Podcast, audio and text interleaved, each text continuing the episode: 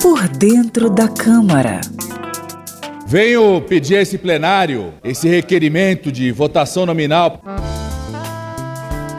Requerimentos são pedidos para que um determinado procedimento seja adotado. Por exemplo, quando um partido quiser propor o encerramento da discussão, o líder apresenta um requerimento à mesa com esse teor.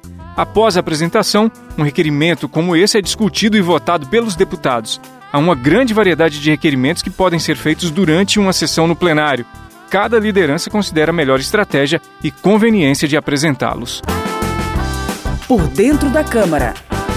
Conheça a linguagem do plenário e das comissões da Câmara dos Deputados de maneira fácil e descomplicada.